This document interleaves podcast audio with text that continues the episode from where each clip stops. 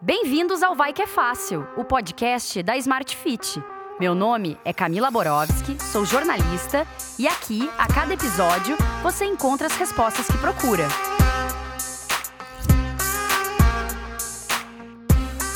No episódio de hoje, como fazer substituições saudáveis. Aquele dia cansativo chegou ao fim. É hora de voltar para casa. Trânsito, transporte público, caos. Ao trancar a porta de casa é aquela sensação de vitória, né? Mas ela logo vira dúvida. Ai, e agora o que eu vou jantar? Tudo que a gente quer é uma coisa rápida para matar a fome. Mas o rápido geralmente vira sinônimo de comida cheia de gordura, de sal, de açúcar. Como fazer escolhas saudáveis quando a junk food pode chegar em 20 minutos no seu apartamento? Para ajudar nesse assunto, temos aqui hoje Fúvia Gomes Azarabedian, nutricionista da rede Biorritmo e head do Bionutri, além da presença ilustre da nossa repórter Tiene Moutini. Olá, meninas! Olá! Gostei de ilustre, hein? Fúvia, vamos começar. Por que, que as pessoas têm uma certa dificuldade de optar pelo saudável? Eu acredito, Camila, que não é pelo saudável. Eu acho que pela logística e pela rotina que a gente tem, a gente acaba optando pelo que é mais prático e não necessariamente a gente está indo para a direção do saudável. Então, a escolha acho que não é por não ser saudável, acho que é pela praticidade. Certo. Quais são algumas das substituições mais simples que a gente pode aderir? Assim, para fazer um papum assim em casa à noite, por exemplo? Por exemplo, se você está acostumado a comer um sanduíche, por que não trocar por um integral? Se a gente for pensar que nós temos que cada vez mais fugir de alimentos industrializados, muitas vezes pode até ser um pão de padaria, numa versão integral. Pode. É, eu pode. tenho essa dúvida do pão integral, o pão francês integral. Ele parece meio fajuto para mim, assim. Tudo. É, para ele ficar molinho, ele tem que ter uma parte de farinha branca, né? Mas a diferença dele pelo integral é que pelo menos uma parte dele, metade, a um terço é substituído por uma farinha integral. Então, a gente ganharia benefícios das fibras. A ação das fibras deixariam esse pão mais saudável do que o pão branco. E, às vezes, pensando num pão que tem uma fermentação mais natural, que a gente fuja do industrial, ele acaba, sim, sendo superior a um pão de forma. Uhum. E isso vale também para comer arroz e feijão à noite? Porque muitas vezes a gente escuta que comer arroz e feijão não é bom, ou massas de dormir. Como que é quando a gente chega em casa? Pode comer arroz e feijão? O arroz carboidrato, integra... né? As pessoas é, têm um é, preconceito. E aí né? a gente às vezes escuta que o arroz pode ser uma boa opção, o arroz integral. Como eu posso pensar na hora de fazer o meu prato à noite com aquela fome de dia inteiro?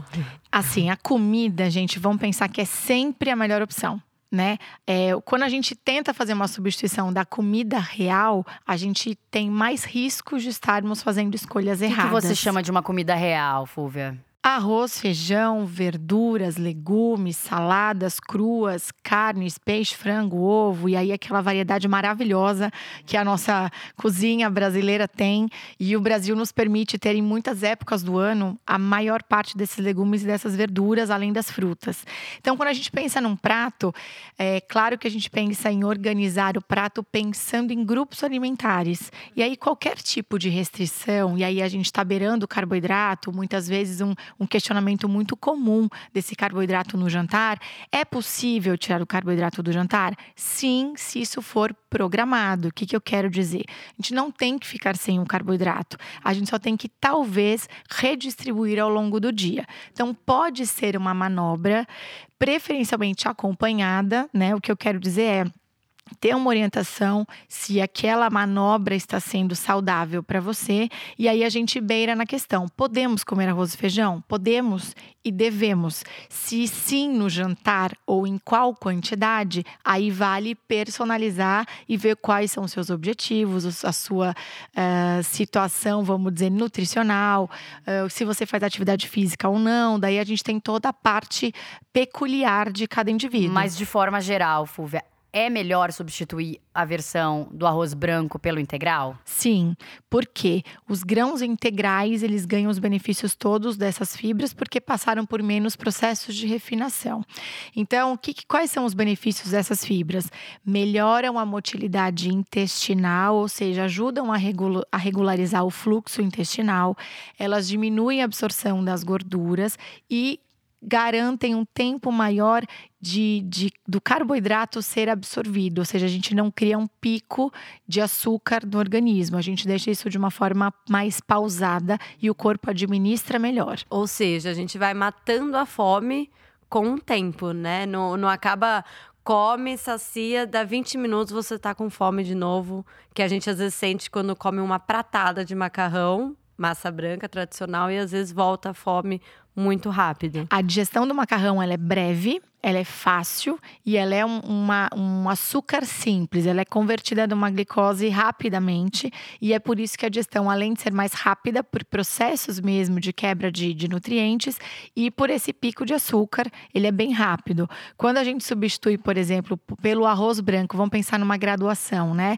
A massa, que teoricamente é uma, uma caloria mais vazia, basicamente só amido, estou falando de uma massa tradicional. Uhum. Depois a gente tem, por exemplo, se substituímos isso por um arroz branco, já temos alguns benefícios, porque daí a gente já tem proteína de origem vegetal. E se a gente vai aumenta essa graduação para um arroz integral, a gente mantém as características boas que eu mencionei do arroz branco e ainda adiciona os benefícios das fibras. E o macarrão integral?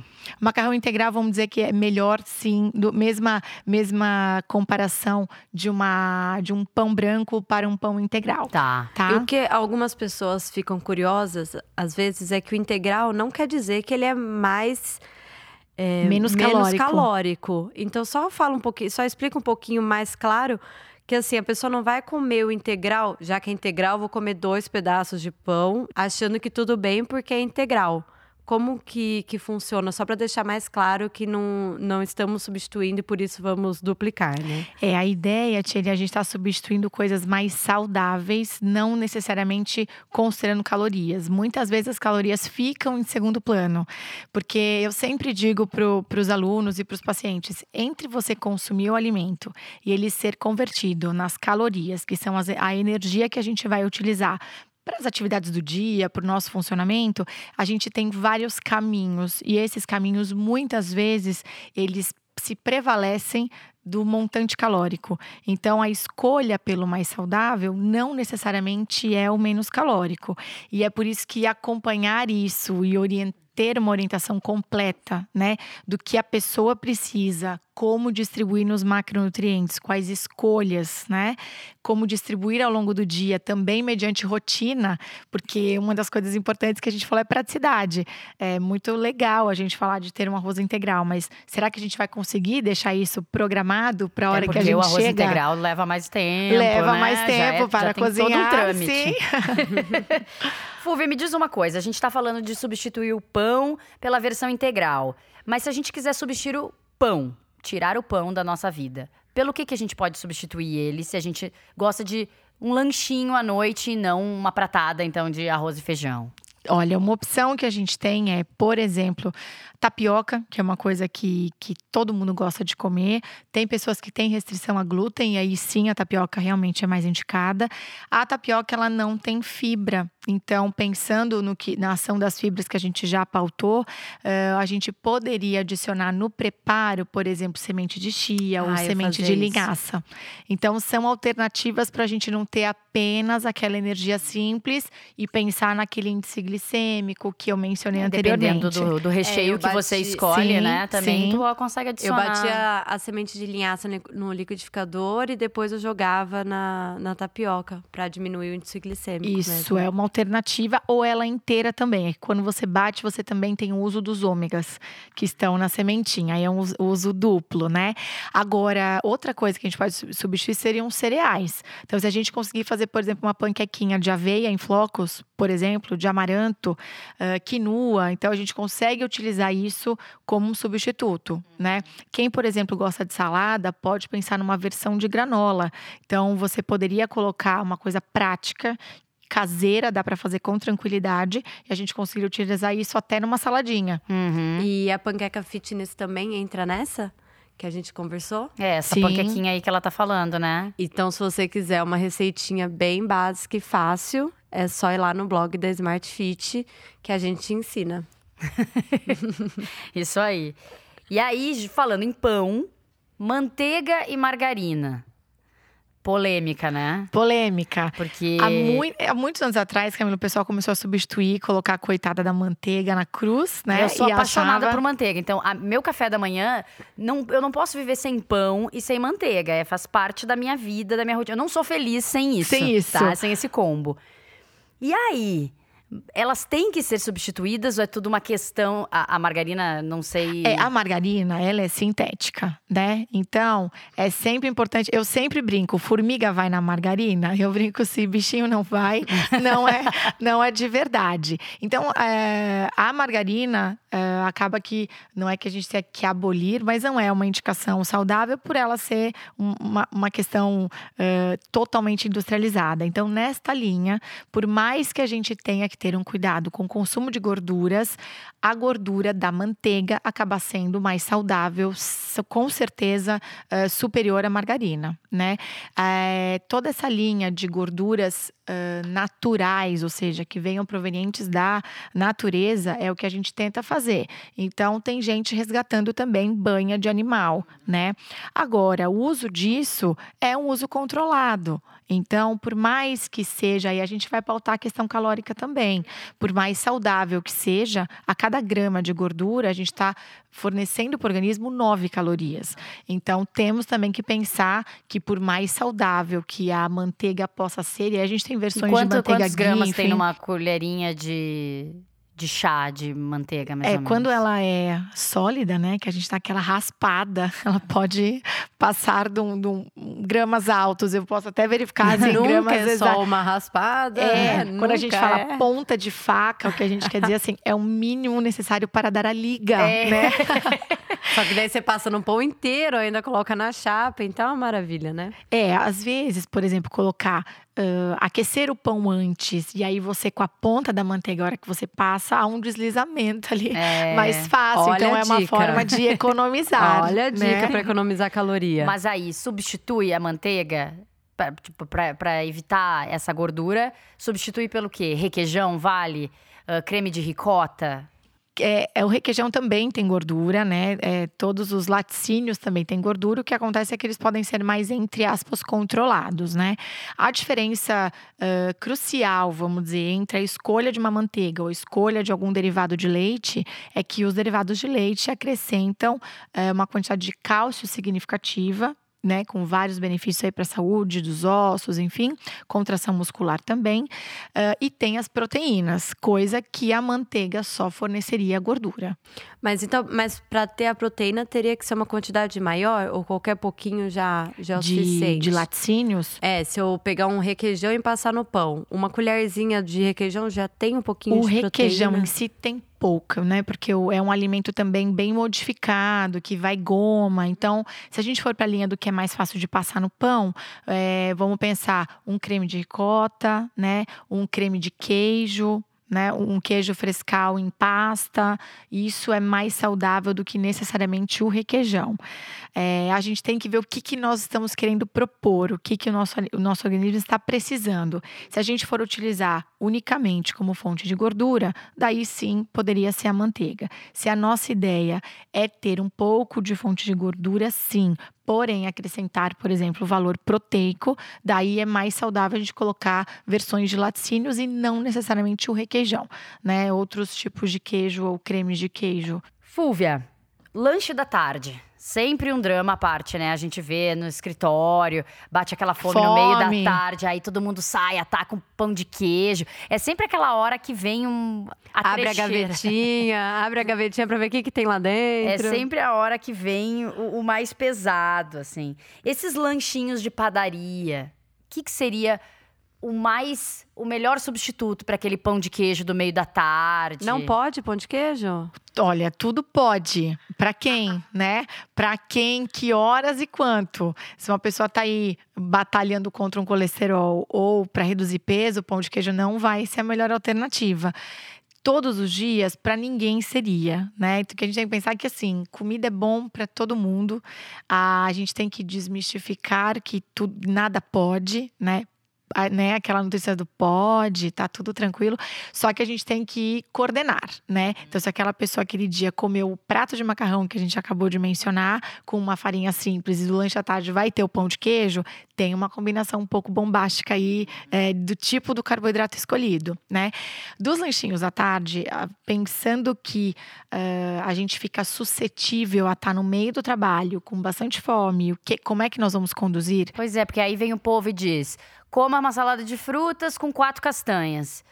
Mas isso não mata a fome das pessoas, né? Depende, depende. cada. Eu acho que depende. depende do que comeu, por exemplo, no almoço, qual é o tempo de intervalo, se o jantar é muito tarde, aí são dois lanchinhos. Eu acho que a sensação também da saciedade é também parte de um treino. Uh, se a gente está acostumado a se sentir saciado com o estômago lotado, também a gente tem que começar a pensar e se autoavaliar. Então, a tem uma porcentagem, ali... né, que a gente deveria estar tá se sentindo alguma porcentagem saciado para parar de comer?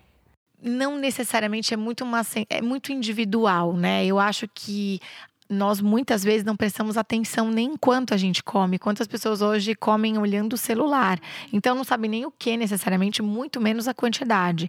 Gente que come muito rápido também perde um pouquinho desse sensorzinho, porque entre o sensor do seu estômago mandar informação para o seu cérebro que você já está saciado, às vezes as colheradas são já tão vorazes. mais umas 10 colheradas. Que já foi, né? Mas então, então qual seria um bom lanchinho? Pra São tarde. várias. Eu, primeiro que eu falo assim, vamos tentar nos programar, porque uh, pode ter sido uma tarde de estresse, ou seja, um, uma, uma atividade de trabalho muito intensa. Quando você viu já no 5 da tarde, o estômago já está colado nas costas e você vai pegar a coisa mais prática.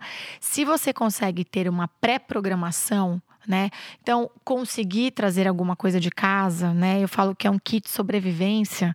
A gente levar, às vezes, um potinho, uma térmica, ou ter opções saudáveis na Com própria gaveta. Dentro?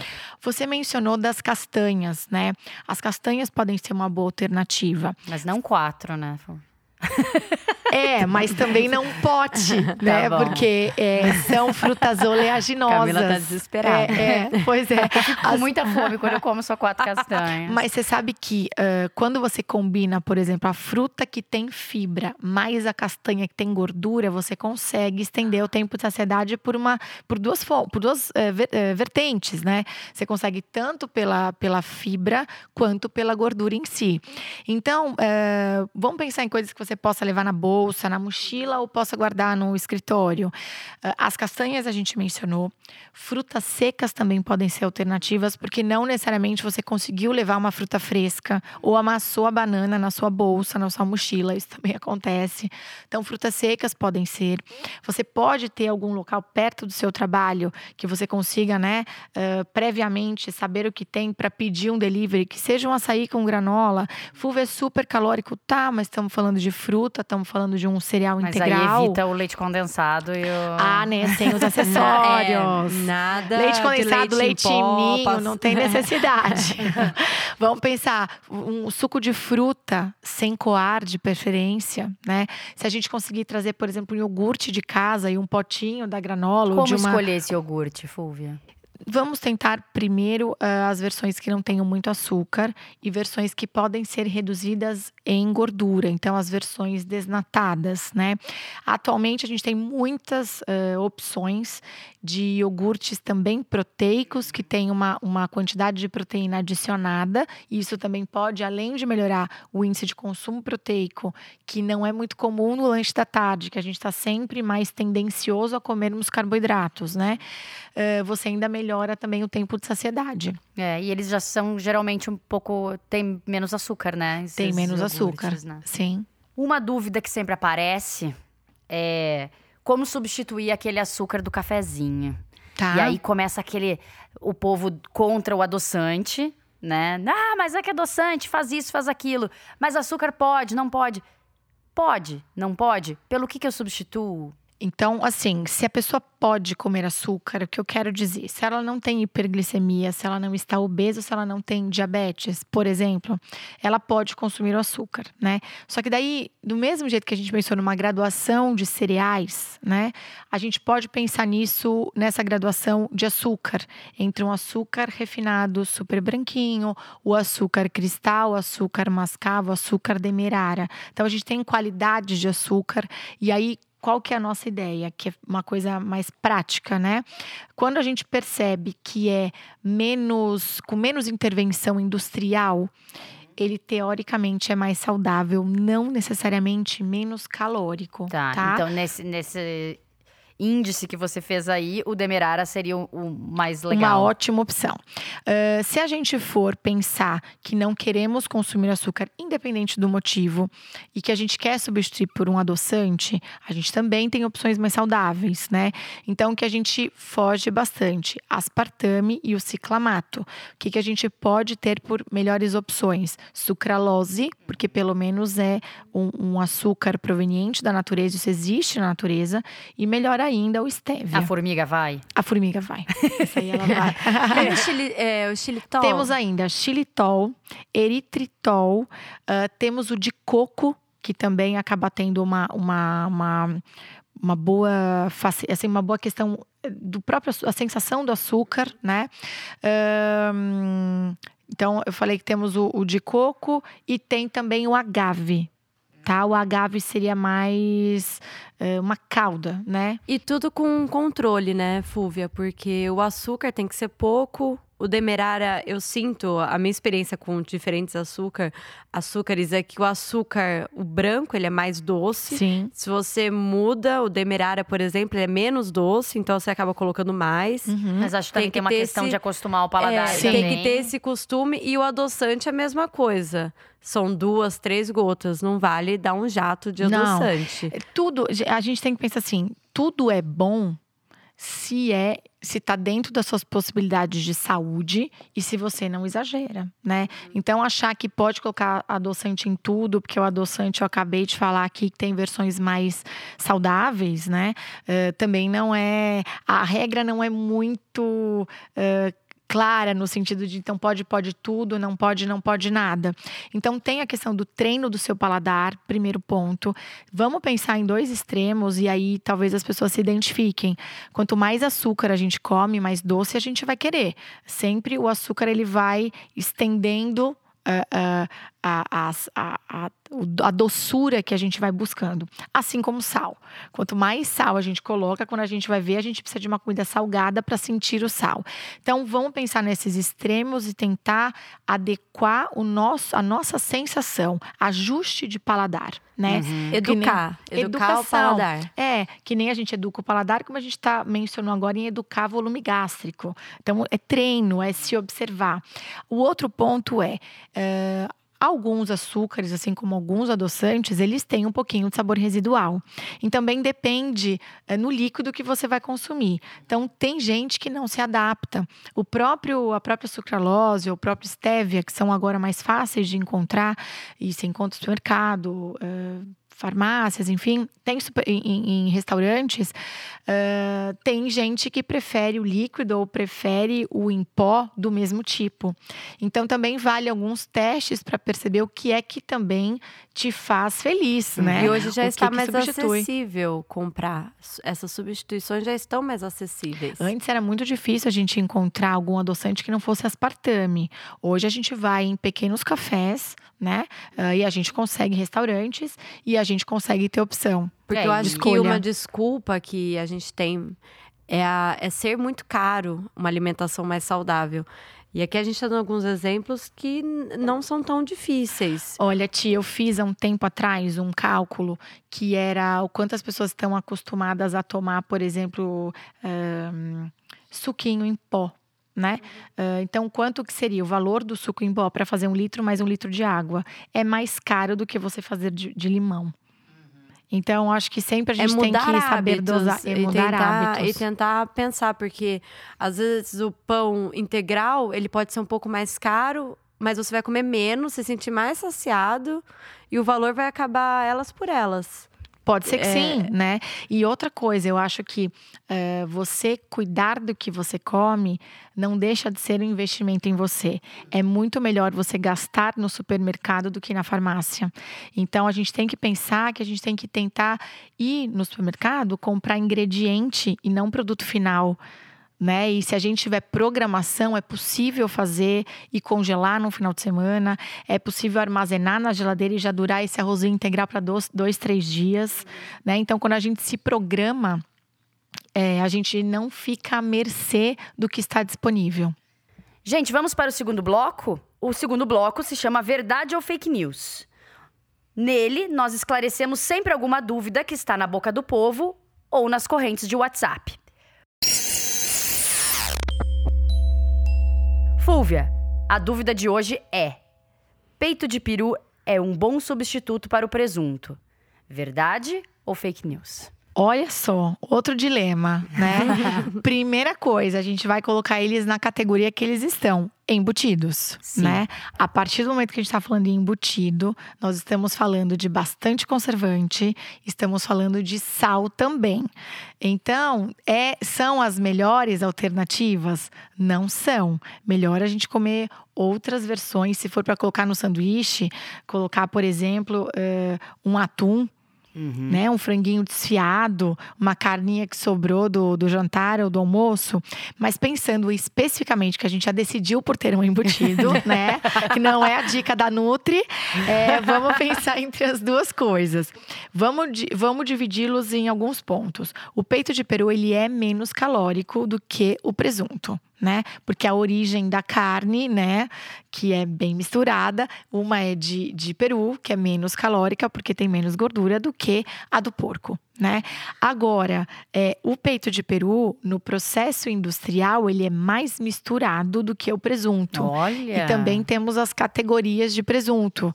E, infelizmente, os presuntos que são mais caros, que você sabe que quando você consegue ver a fibra Sim. do tecido, você consegue ver a carne do animal, ali ele tem menos intervenção. Não Jura? é. Eu achava que era Sim. pior. Pra mim, a peça tava feia. Não, Nossa. porque quando você vê aquilo é, sem, sem forma nenhuma, aquilo virou uma maçaroca para ter um formato de, de- de- do- da peça, né? Aham. Agora, quando você vê, por exemplo, aqueles presuntos que você teoricamente observa que aquilo tem um fio, ou seja, que você vê a nervura da fibra muscular do animal, ele é um pouco menos pior porque não virou uma pastinha, tá?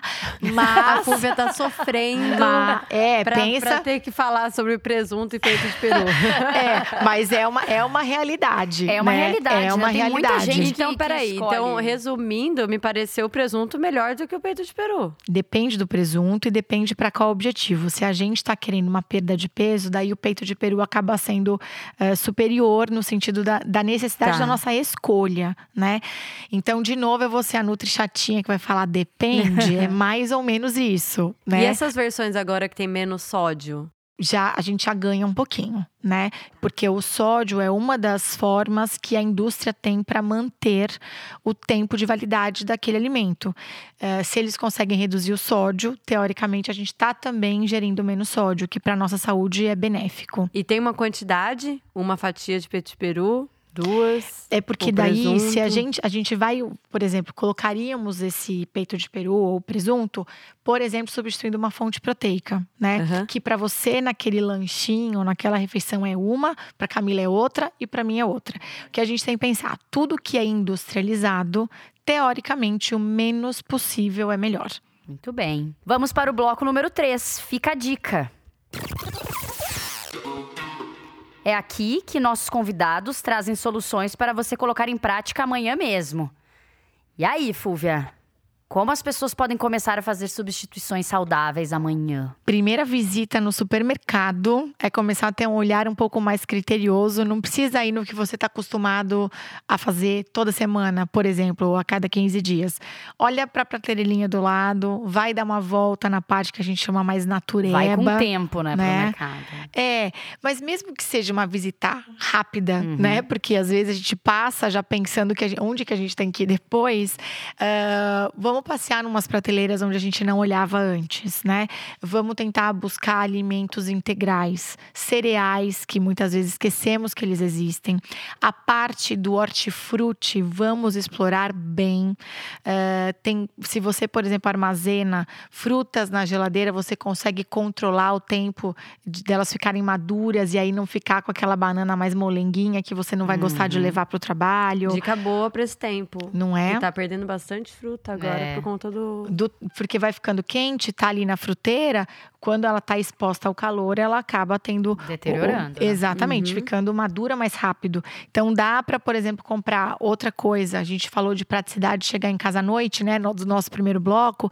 Que tal a gente comprar então pé de alface, já lava, esteriliza, seca ela, não tem como secar, deixa ela na peneira, deixa ela no escorregador de macarrão e vamos deixar ela cedendo um pouquinho dessa água. Quanto mais sequinha ela tiver, se a gente armazena no taperoeiro, ela não queima. É, eu coloco ela dentro do Tupperware e coloco o papel toalha. Pode pôr embaixo, vou pode pôr em cima. com uma frequência, assim, Exatamente. ela dura bastante. Dura bem. Então, porque você imagina você chegar e a gente tá falando de escolha saudável, ai, nunca como um vegetal. Nutri tá falando para deixar comer uma saladinha à noite. Nossa, já vou fazer isso hoje, tá? É, faz Porque hoje, dura mais uns três alface, dias. Todo dia eu vou lá limpar, que eu achei que limpando aos poucos era melhor. E aí todo dia tem Não, é alface cansa- queimada. É, e seca. Se você secar ela, é uma boa. Por exemplo, cenoura e beterraba, você pode ralar previamente. Já rala para hoje, já fica para mais Dá pra um ou dois congelar ou dias. deixa no refrigerador normal? Dá para deixar no refrigerador. Otimizando o tempo ainda, hein? É isso. Não, gente, temos que pensar,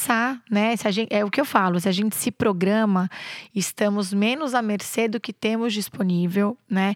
E até a nossa sensação do tipo, ai meu Deus, não tô dando conta, né? Essa falha que às vezes a gente carrega essa culpa, carregamos menos, porque ninguém não escolhe coisas saudáveis porque quer comer porcaria, né? Às vezes é pela logística. Então vamos começar primeiro pensando no que a gente está trazendo dentro da nossa casa, depois em como que a gente pode organizar isso para otimizar tempo e ter disponível para a gente consumir a hora que chega ou para a gente carregar para o trabalho.